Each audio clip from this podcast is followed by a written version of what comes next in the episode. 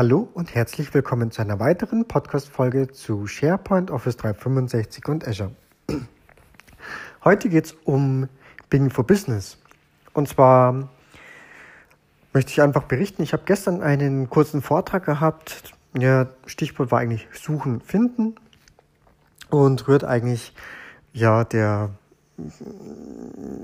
ja, eingehenden äh, Problematik und eigentlich der Frage und die Lösung, wie man einen SharePoint zum einen natürlich strukturiert, wo auf der anderen Seite auch ein Mehrwert für den Endbenutzer ist, denn nicht nur des IT-Administrators ist es die Freude, etwas neu machen zu können, zu dürfen, sondern es verkauft sich dann am besten auch intern bei den Benutzern, wenn die eben einen erkennbaren Mehrwert finden, und das ist eigentlich im tagtäglichen Leben einfach Informationen schneller und besser aufzufinden.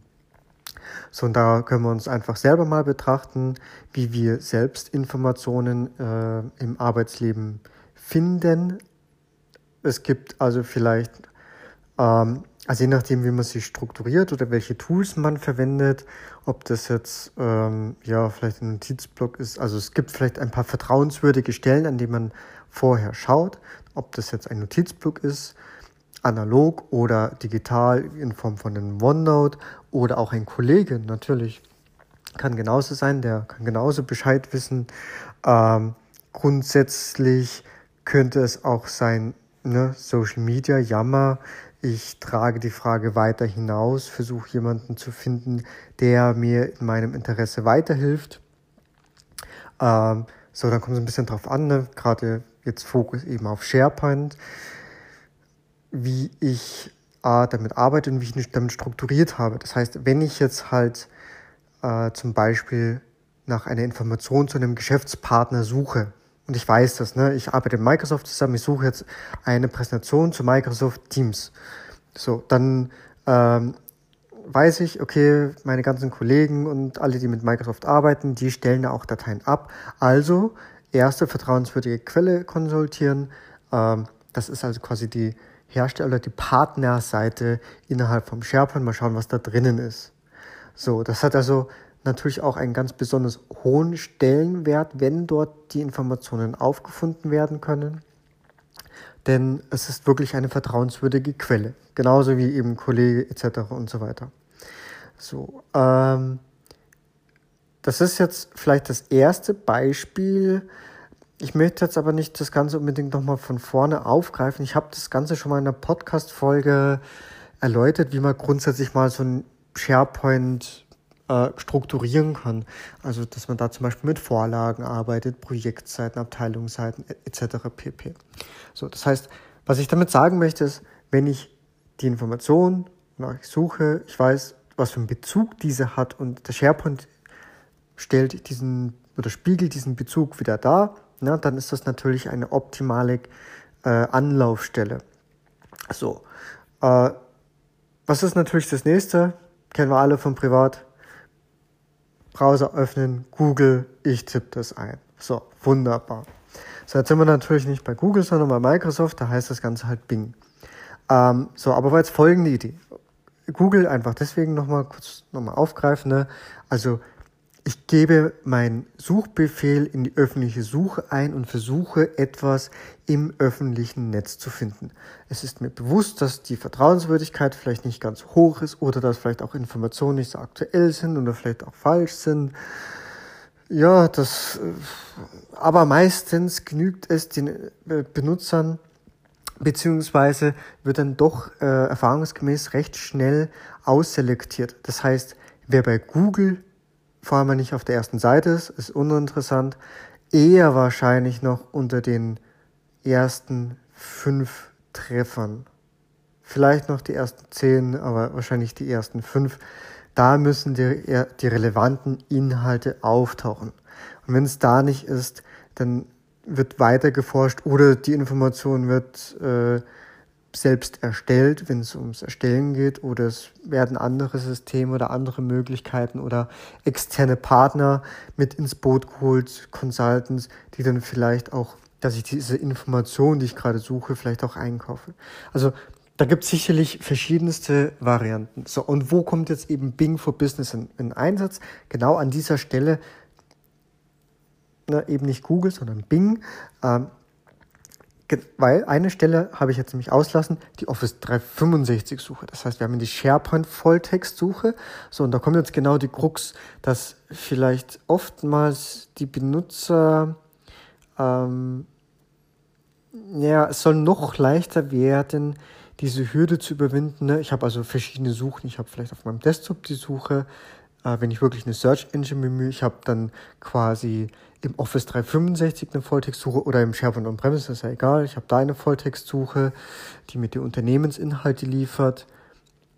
Und dann habe ich für öffentliche halt dann Google. So, und was jetzt Bing for Business macht, ist eigentlich äh, eine ganz clevere Idee.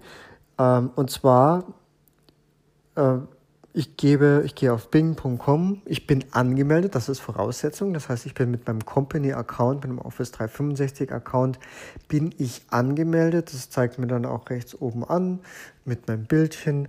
Und dann gebe ich in Bing einfach ein meinen Suchbegriff, zum Beispiel Kapsch oder SharePoint 2019 oder Microsoft oder Teams. So. Und was jetzt da an der Stelle passiert, ist ganz lässig, meines Erachtens. Und zwar, zum einen kriege ich die öffentliche Suche, klar, ganz normal. Ähm, und ja, also auch was der, die Bing-Suchqualität angeht, ne, also ich habe das nutze das jetzt doch seit einer Weile parallel auch zu Google, ist mittlerweile schon deutlich besser übrigens als Google, äh, deutlich besser als äh, früher, wollte ich eigentlich sagen. Also kann man durchaus mal vergleichen. So, und über meinem Suchresultat. Das heißt, ich kriege die öffentliche Suche meine X Treffer und darüber habe ich eine Leiste, die mir anzeigt die Ergebnisse aus meinem Office 365. So, die muss ich dann vielleicht noch aufklappen. Also er sagt mir auch von meiner Company mit dem entsprechenden Tenantnamen. Und damit das Ganze noch einen ganz besonderen Mehrwert hat, kann Bing for Business auch Jammer durchsuchen und Unterhaltungen. So, das konnte bis dato noch gar keine Search Engine, auch nicht die vom Office 365. Das ist also wirklich ein Mehrwert, was das bietet. So, das heißt, ich kann jetzt mit, ich habe jetzt also eine Anlaufstelle, zu der ich gehen kann. Das ist die Idee dahinter. Ich gehe auf bing.com, gebe da ein Microsoft Teams. So, und dann durchsuche ich automatisch Office 365 und das öffentliche Internet und kriege beides zurück. Das heißt, meine vertrauenswürdigen Inhalte, meine öffentlichen Inhalte, so dass ich, die Idee ist ja, dass ich schneller identifizieren kann, was relevante Treffer sind.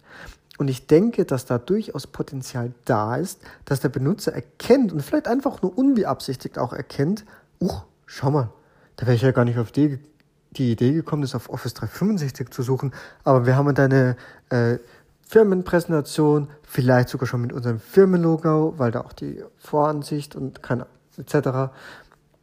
Ähm, und äh, dann nehme ich doch die, dann bin ich direkt fertig. Und ne, es ist im eigenen Company-Netz. So, und dann ist das natürlich noch entsprechend kategorisiert nach den entsprechenden Reitern. Ähm, also ist auf jeden Fall mal einen ähm, Blick wert. So, das ist die Idee dahinter und ich denke, das hat äh, viel Potenzial. Äh, das Schöne ist eigentlich an der ganzen Geschichte, wenn wir jetzt mal zu den Voraussetzungen äh, schwenken. Was muss ich denn aus Administratorsicht überhaupt dafür tun, um das zu aktivieren? Und das ist wiederum recht überschaubar. Ne? Also ich habe im Office 365 Portal, äh, muss ich natürlich ein Admin sein und und äh, Services kann ich entsprechend dann auch Bing für Business auswählen. Standardmäßig ist es deaktiviert. Das ist die Standardeinstellung. So, das kann ich jetzt im einfachsten Falle direkt aktivieren und bin grundsätzlich schon mal fertig. Alles andere macht dann äh, Office 365. Um jetzt allerdings das durchaus doch noch ein bisschen zu optimieren, also sprich ähm, dass halt die Registerkarten, also die, oder die, die, die Reiter oben nach den verschiedenen Result Sets, also wie zum Beispiel SharePoint, äh, äh, Konversationen, Groups, also es werden zum Beispiel auch äh, Office 365 Groups dann darüber angezeigt, dass das korrekt aufgeschlüsselt wird. Und ich kann auch zum Beispiel so häufige QAs dort mit einfließen lassen. Es gibt da so einen Wizard. Und den Wizard kann ich natürlich ausführen. Und ich würde jetzt mal behaupten, das sind fünf Minuten. Der liest auch diverse Einstellungen aus der SharePoint Search aus und übernimmt diese, spielt diese ein und dann bin ich eigentlich damit fertig. Dann kann ich damit einfach schon mal starten. Und aus meiner Sicht kann ich das ähm, gefahrlos einfach aktivieren denn wenn ich jetzt auf Bing nicht angemeldet bin, also das Ganze ist natürlich wie jedes Search Office Office 365 auch, Security trimmt. Wenn ich auf Bing nicht angemeldet bin, dann funktioniert es natürlich auch nicht. Also da kann auch nichts versehentlich angezeigt werden. Es ist lediglich, wenn ich auf bing.com angemeldet bin und suche und ich na, das, was ich gerade in den Voraussetzungen gesagt habe, aktiviert habe, dann kriege ich eben auch die Ergebnisse aus Office 365 und zwar inklusive Yammer, äh, was eben an der Stelle ein Alleinstellungsmerkmal ist. Ja, das ist eigentlich soweit mein Tipp an dieser Stelle. Ähm, kann man ruhig aktivieren. Da passiert nichts Großartiges. Äh, beziehungsweise das, was großartig ist, ist, glaube ich, äh, ja, durch den Endbenutzer selber zu entscheiden, ob da was passiert. Äh, zumal das natürlich eben auf bing.com an der Stelle beschränkt ist, aber sicherlich eine ganz spannende Geschichte, äh, um einfach die Suchvorgänge zu erleichtern und Informationen noch schneller zu finden. In diesem Sinne wünsche ich euch einen schönen Abend und danke fürs Zuhören. Bis zum nächsten Mal. Tschüss. So, ich hoffe, die Folge hat euch gefallen. Bei Fragen und Feedback stehe ich euch natürlich auch gerne per E-Mail zur Verfügung, also einfach podcast.hobmeier.net oder auch gerne die Audio-Community-App Upspeak. Und ansonsten würde ich mich natürlich sehr um eine 5-Sterne-Bewertung bei iTunes freuen, denn das ist zum einen eine unglaubliche Motivation für mich und hilft auch dem Podcast weiter im Ranking nach oben. Ich danke euch und bis bald. Tschüss.